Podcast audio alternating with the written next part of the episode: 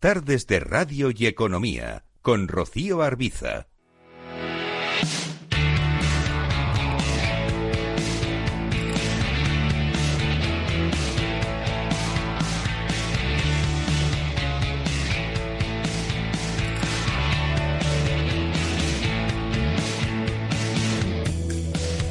Los 27 países de la Unión Europea han aprobado modificar las normas sobre fondos de inversión alternativos, nuevas reglas que pretenden facilitar la inversión en estos productos y mejorar la protección de los inversores minoristas, en una decisión que supone un paso más en ese mercado de capitales común en la Unión Europea. Vamos a comprobar qué significa esto en la práctica y vamos a hacer balance además de estos dos primeros meses del ejercicio para la industria de los fondos de inversión de la mano de Fernando Luque, editor en España de Monestar. ¿Qué tal, Fernando? Muy buenas tardes, bienvenido.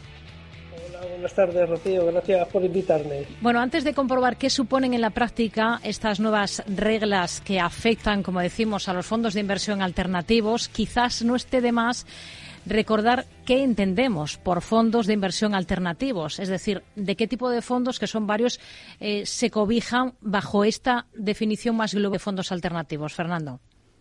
Sí, la verdad es que hay mucha confusión ¿no? con el concepto de, fondos de gestión alternativa, porque, por ejemplo, la norma a la que te refieres de los 27, pues en realidad no se refiere a los fondos de gestión alternativa que la gente, que los inversores pueden comprar en su plataforma de fondos. ¿Por qué? Porque los fondos de gestión alternativa a los que tienen acceso eh, por los, los inversores particulares son fondos que ya están regulados por la, la normativa USITS que son fondos, yo diría que prácticamente tradicionales, que con liquidez diaria, o con un valor liquidativo pues todos los días, mientras que eh, los fondos a los que hace referencia esta nueva normativa que pretende ahí pues un poco pues reforzar la protección del inversor, pues hacen más referencia a los famosos fondos eh, hedge, que son también fondos de, gestión alternativa, hmm. pero con una estructura muy distinta, ¿no? Con una estructura de costes completamente distinta y también con un concepto de liquidez eh, pues también eh, fundamentalmente distinto de los eh, fondos con liquidez diaria. Estos fondos que son los famosos hedge funds pues tienen no necesariamente una liquidez diaria, que pueden tener una liquidez pues mensual, trimestral o incluso anual y ahí pues sí que hay pues mucha confusión, ¿no? Es verdad que también esa normativa hace referencia, por ejemplo, a pues a fondos de, de, private equity, fondos de capital privado, que es verdad que eh, pues se suele ofrecer este tipo de producto bancas privadas para altos patrimonios y, muchas veces la gente me pregunta, mm, pues es interesante este fondo y es muy difícil responder a esta pregunta. ¿Por qué? Porque hay que conocer las tripas de estos fondos de, private equity o de infraestructura o incluso relacionado con el inmobiliario, porque cada fondo es distinto. Eh, no se puede comparar eh, un fondo con otro que para mí ahí es el gran riesgo de este tipo de fondo, ¿no? El no conocer las tripas de lo que hay realmente dentro del, del fondo para poder evaluarlo y poder compararlo, porque un fondo de gestión alternativa de, formato usage, de los que hablaba al principio, de los que uno puede comprar en su plataforma de fondos, pues uno puede comparar la rentabilidad, tiene una rentabilidad diaria y lo podemos comparar con determinados índices. Estos fondos eh, de capital privado o de, infraestructura es muy difícil compararlo. Hmm. E, en el, en, el fondo, ¿qué, ¿qué, supone en la práctica estos cambios normativos de los que hemos hablado al principio y que se eh, acaba de darles el visto bueno el Consejo de la Unión Europea? Ya habían tenido, o ya estas, estas nuevas, eh, estos cambios normativos ya habían tenido el respaldo del Parlamento Europeo. ¿Qué es lo que se ha acordado y qué implicaciones tiene, Fernando, para entendernos? A ver, yo desde el punto de vista práctico eh, veo dos eh, líneas de actuación. Eh, una es sobre el control de la liquidez. Hablaba de que este tipo de fondo pues no tiene necesariamente pues una liquidez diaria. Yo creo que ahí por lo que se pretende es un poco pues pues regular un poco la, liquidez de este tipo de producto y luego también el tema de los costes, ¿no? Porque muchas veces pues hay unos costes indebidos que se repercutan al inversor y ahí pues eh, quieren meter mano un poco pues a ese apartado de costes y al apartado de liquidez para proteger un poco pues al inversor en este tipo de fondos, ¿no? Pero mm, vuelvo a insistir, para mí el mayor riesgo es no conocer lo que hay dentro del fondo y no poder comparar su, su rentabilidad pues con, productos comparables, porque si uno compra un fondo de renta variable americana, pues puede comparar la rentabilidad pues con un índice como el Standard Poor's 500 o cualquier otro índice. En este caso no. En este caso es verdad que muchas veces se le ofrece al inversor pues o se le orienta en cuanto a la rentabilidad que podría obtener, pero luego es muy difícil eh, hacer el seguimiento del fondo eh, porque, repito, muchas veces eh, los activos que hay dentro del fondo no tienen una liquidez diaria y hmm. ahí pues, pues se dificulta mucho con la comparativa con otro tipo de productos. Hmm. Bueno, vamos a hablar de estas categorías em, que se pueden considerar alternativas, fondos de inversión libre, fondos de capital riesgo, como ha citado, o fondos de deuda privada, también fondos inmobiliarios, em, para ver un poco, pues, eh, cómo se están comportando. Por ejemplo, eh, podemos comenzar por los fondos inmobiliarios. Ahora mismo, lo cierto es que el sector inmobiliario no atraviesa por su mejor momento, fruto de ese impacto del ciclo anterior de eh, importantes subidas de tipos eh, que hemos tenido. Y además estamos viendo muchos problemas en este sector desde países como China a, Estados Unidos, Canadá, también incluso Alemania o Suecia, aquí en Europa. Hay que estar al margen o justo ahora pensando en futuras bajadas de tipos de interés, porque es la música que parece que suena, es cuando se pueden empezar a considerar eh, los fondos inmobiliarios. A ver, fondos inmobiliarios, pues iba a decir que prácticamente ya no existen en España, por lo menos en el formato eh, que los conocimos, digamos, en el año 2008, por ejemplo, donde hubo la gran crisis inmobiliaria, y en esa época sí que había fondos inmobiliarios, es decir, fondos que invierten directamente en ladrillo, fondos que compran inmuebles y lo gestionan. Ese tipo de fondo ya ha desaparecido, eh, por lo menos eh, en el formato que, asequible para el inversor particular. Hmm. No digo que no haya fondos eh, que inviertan en inmuebles y que se distribuyan a través de, pues, de banca privada, es posible, pero para el inversor minorista, pues eh, que se olvide de, invertir directamente en inmuebles a través de fondos, porque la experiencia que tuvimos en España en el año pues, 2007-2008 fue realmente traumática, incluso para los propios fondos, ¿no? que tuvieron que liquidar los inmuebles que tenían en cartera para poder devolver el dinero a los partícipes. ¿no? Entonces fue una experiencia pues algo traumática eh, y desde entonces no han aparecido fondos inmobiliarios directos. Hay fondos inmobiliarios en el mercado, pero son fondos que invierten en compañías cotizadas. el caso de las CIMIS aquí en España, pero hay pocos que invierten en, eh, digamos, eh, sociedades inmobiliarias españolas. La mayoría, pues, invierten fuera, en Europa o incluso a nivel global. Incluso se puede encontrar fondos inmobiliarios centrados en el mercado asiático, pero son fondos que invierten realmente en compañías cotizadas en rates, como le llaman en Estados Unidos, y eso es un, iba a decir que es un fondo totalmente distinto al fondo inmobiliario que invierte en o que invertía en ladrillo. ¿Por qué?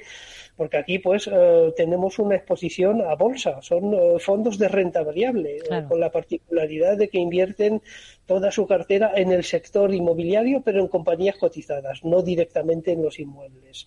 Y ahí pues la rentabilidad pues, pues varía. Es verdad que yo estoy, por ejemplo, siguiendo pues algunos fondos en Estados Unidos que es verdad que lo están haciendo bien, porque curiosamente pues el sector de la construcción en Estados Unidos va bien.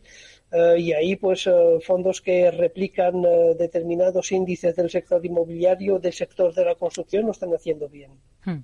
Hedge funds, em, al final, ¿qué define este tipo de, fondos? ¿Qué tipo de estrategias pueden utilizar? ¿Cómo puede un inversor español invertir en este tipo de, fondos? ¿Qué mínimo de capital tiene que desembolsar, Fernando? A ver, los verdaderos hedge funds tienen la particularidad pues, de tener, digamos, una flexibilidad pues, eh, tremenda en cuanto a la composición de la cartera. Pueden estar en renta variable 100% eh, o pueden estar en renta fija y pueden utilizar estrategias que también las vemos en los eh, fondos de, gestión alternativa tradicionales, los que puede comprar el inversor particular, el inversor de a pie.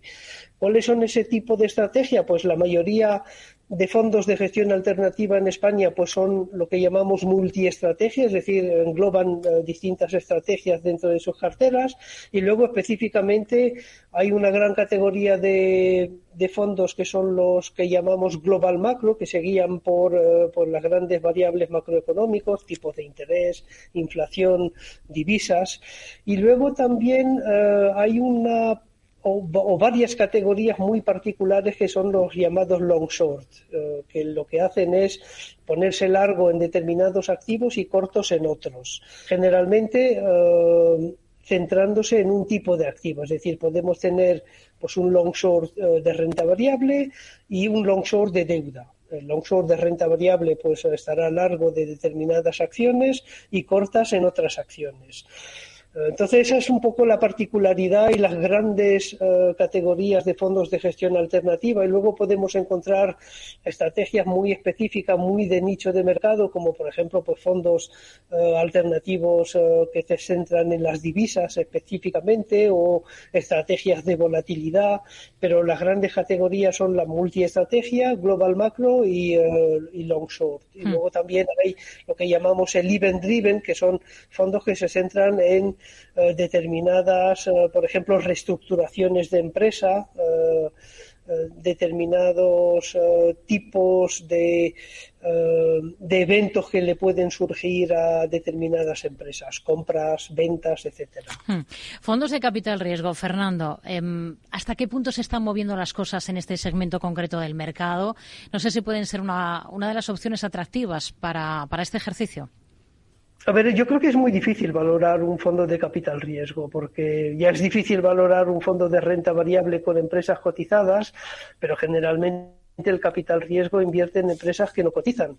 Eh, ¿Cómo valorar esas empresas que no cotizan? Es muy difícil. Eh, y cada una eh, o cada fondo de capital riesgo pues invertirá en un segmento del mercado eh, con sus propias particularidades. Es decir, para el inversor que invierte en un fondo de capital riesgo es realmente muy difícil valorar ese tipo de estrategia. ¿no?